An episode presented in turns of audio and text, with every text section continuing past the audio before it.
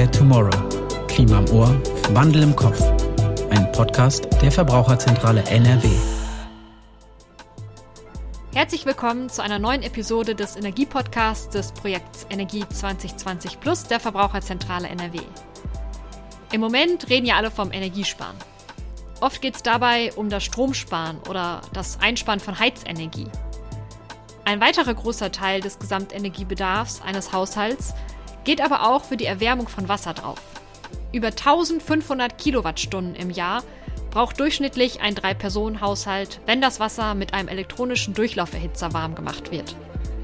Auch hierbei gibt es also viel Einsparpotenzial.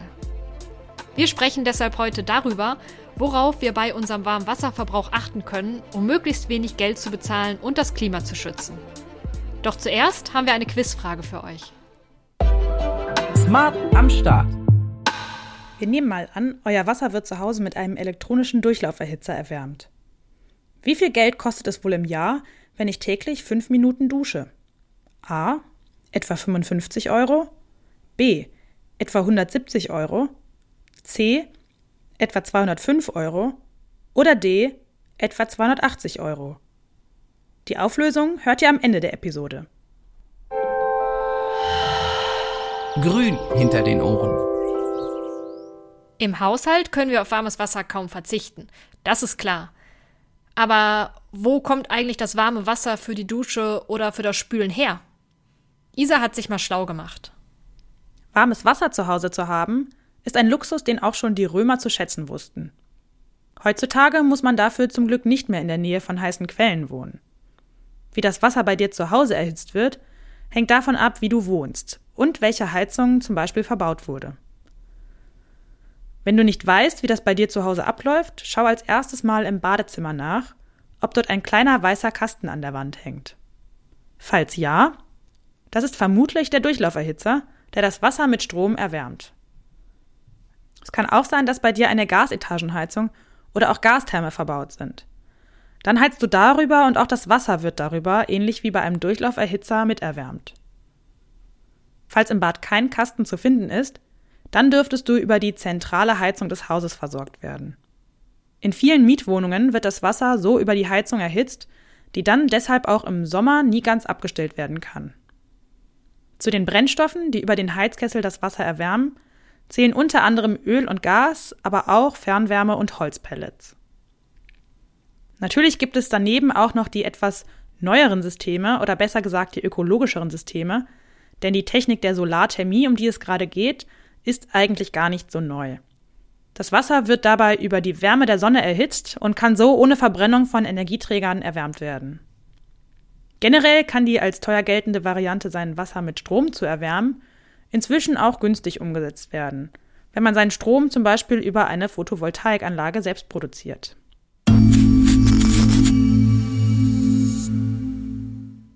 Heute ist bei uns Reinhard Loch zu Gast.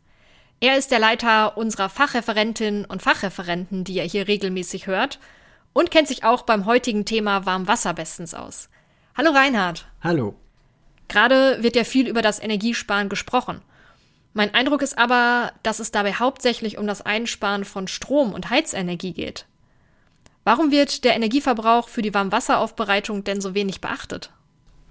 Ja, ich denke, ein Grund ist, dass der Energieverbrauch für Warmwasser immer in der Stromrechnung oder in der Heizkostenabrechnung verborgen ist. Man sieht ihn also nicht direkt, diesen Anteil. Und trotzdem natürlich gilt für uns als Experten, dass diese 16 Prozent, die wir für Warmwasser ähm, äh, einsetzen, dass man in diesem Bereich besonders leicht Energie einsparen kann. Und das ist deswegen eigentlich besonders spannend, sich eben auch mal mit dem Thema Warmwasser zu beschäftigen. Was sind denn so die einfachsten Sachen, auf die ich bei meinem Warmwasserverbrauch achten kann? Also das Wichtigste ist einfach, dass wir die Menge an Warmwasser, die wir verbrauchen, reduzieren. Und da gibt es eigentlich verschiedene Möglichkeiten. Also man kann an einigen Zapfstellen vielleicht einfach auf den Warmwassergebrauch verzichten. Also ich denke zum Beispiel an Handwaschbecken. Man kann zum Beispiel beim Duschen einfach kürzer duschen, denn dann verbrauche ich natürlich auch weniger Wasser. Oder man kann eben Spararmaturen einsetzen, ähm, so dass insgesamt einfach immer wieder das Ziel ist, ich muss mir überlegen, wo ich das warme Wasser einsetzen und wie ich eben die Menge an Warmwasser reduzieren kann. Bei meiner Recherche habe ich auf unserem YouTube-Kanal ein Do-it-yourself-Video gefunden. In dem wird erklärt, wie ich selber einen Sparduschkopf einbauen kann. Erzähl doch mal, lohnen sich solche Duschköpfe? Ja, unbedingt. Also es ist wirklich ganz einfach einzubauen und solche Spar Duschköpfe sparen typischerweise etwa 50 Prozent des Warmwassers ein. Das heißt, wenn man es mal in Zahlen nennt, äh, man hat vorher vielleicht mit einem normalen Duschkopf 12 bis 14 Liter pro Minute umgesetzt und solche Sparduschköpfe reduzieren das etwa um die Hälfte auf 6, 7, 8 Liter pro Minute. Okay, in der Dusche kann man also ganz gut Wasser einsparen. Wie sieht's denn beim Waschbecken aus, zum Beispiel beim Händewaschen? Ja, beim Waschbecken äh, kann man natürlich auch viel einsparen, nämlich einmal, äh, indem man beispielsweise solche Perlatoren einsetzt. Das ist ähnlich wie beim Sparduschkopf, einfach ein Instrument, das setzt Luft bei dem Wasser und mit weniger Wassermenge habe ich trotzdem das gleiche Gefühl an Wasserverbrauch sozusagen. Ähm, das kann eben auch 50 Prozent einsetzen. Äh, ansonsten gilt auch da an den Waschbecken, dass man eben tatsächlich auf das warme Wasser ganz verzichtet und mit kaltem Wasser beispielsweise die Hände wäscht. Und insgesamt muss man immer wieder dran denken, wenn man weniger Wasser verbraucht, weniger Warmwasser, man verbraucht auch weniger Kaltwasser insgesamt. Das heißt, auch die Wasserrechnung sinkt natürlich, nicht nur die Energierechnung. Ist es dann nicht sinnvoll, nur noch kaltes Wasser zu Hause zu nutzen, wenn man jetzt das Duschen mal außen vor lässt? Ja, genau. Das ist also bei einigen äh, Zapfstellen würden wir das auch empfehlen. Also Beispiele sind die Gästetoilette oder vielleicht irgendeine Stelle im Keller am Hobbyraum, wo man warmes Wasser zapfen kann, aber vielleicht nur ganz selten nutzt und nur zum Händewaschen. Diese Zapfstellen kann man zum Beispiel komplett abschalten, indem man vielleicht ein Untertischgerät, was es da gibt, äh, abschaltet oder indem man diese Zapfstelle sogar wirklich mit einem Wasserhahn, den es ja bei der Warmwasserseite gibt, einfach abschaltet. Denn dann reduziere ich einfach an der Stelle den Warmwasserverbrauch. Äh, Gäste nutzen ihn dann eben auch nicht mehr und gleichzeitig beuge ich dann auch Legionellengefahr vor, weil diese entfernten Zapfstellen dann vielleicht nur noch selten versorgt werden. Also Insofern ja, einfach immer wieder drüber nachdenken, wo brauche ich warmes Wasser wirklich und wo kann ich es vielleicht komplett abschalten. Mein Warmwasserverbrauch wird ja, wenn ich zur Miete wohne, meistens über die Nebenkosten abgerechnet. Woran kann ich denn erkennen, wie viel ich für das warme Wasser ausgebe? Ja, das ist in der Nebenkostenabrechnung in der Tat nicht so einfach zu sehen. Äh, Heizkostenabrechnungen zu lesen ist ja manchmal schon ein bisschen ein Kunststück.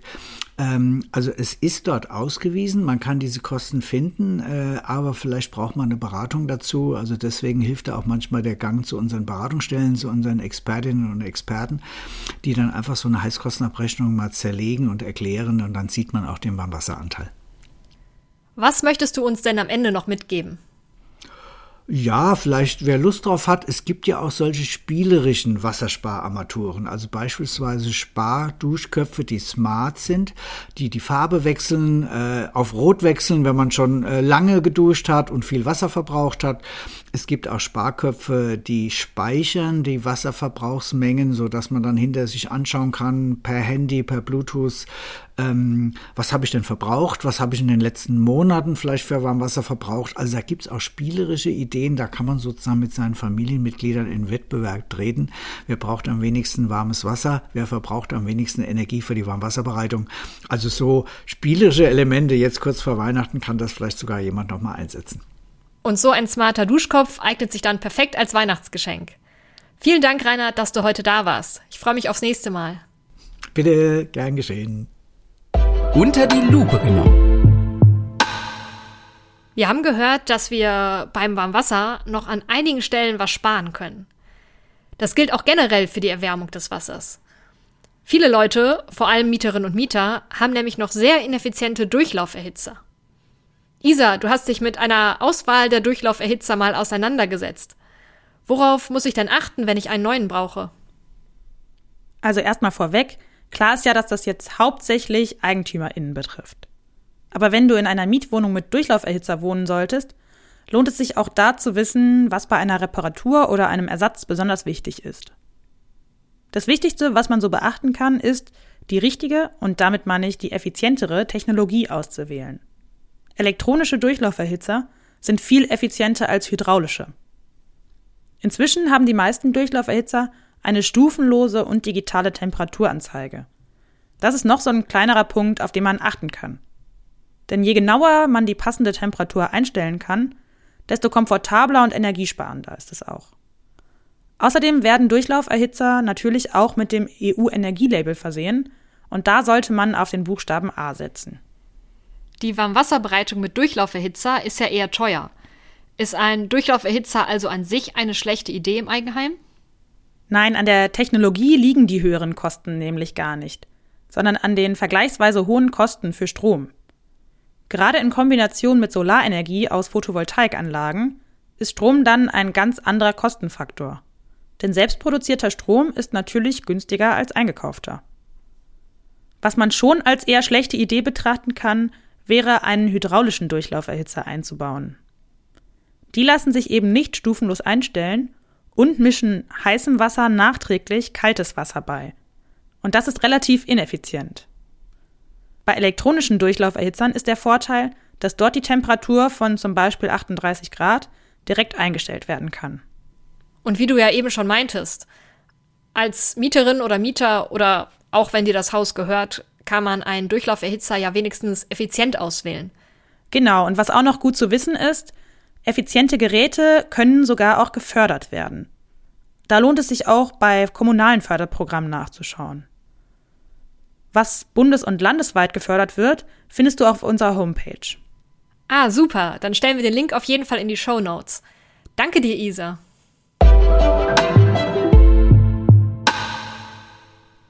So, was meint ihr? Wie viel kostet es, ein Jahr lang täglich fünf Minuten zu duschen?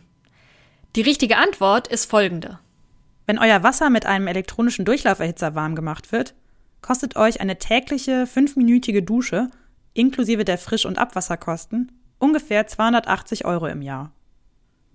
Wer 15 Minuten duscht, zahlt im Jahr dann schon etwa 845 Euro. Und wenn mehrere Personen im Haushalt lange duschen oder sogar baden, kommt da ordentlich was zusammen. Von daher, jede gesparte Minute zählt. Wir haben gelernt, dass wir nicht nur im Bereich Strom und Heizen sparen können, sondern auch beim warmen Wasser.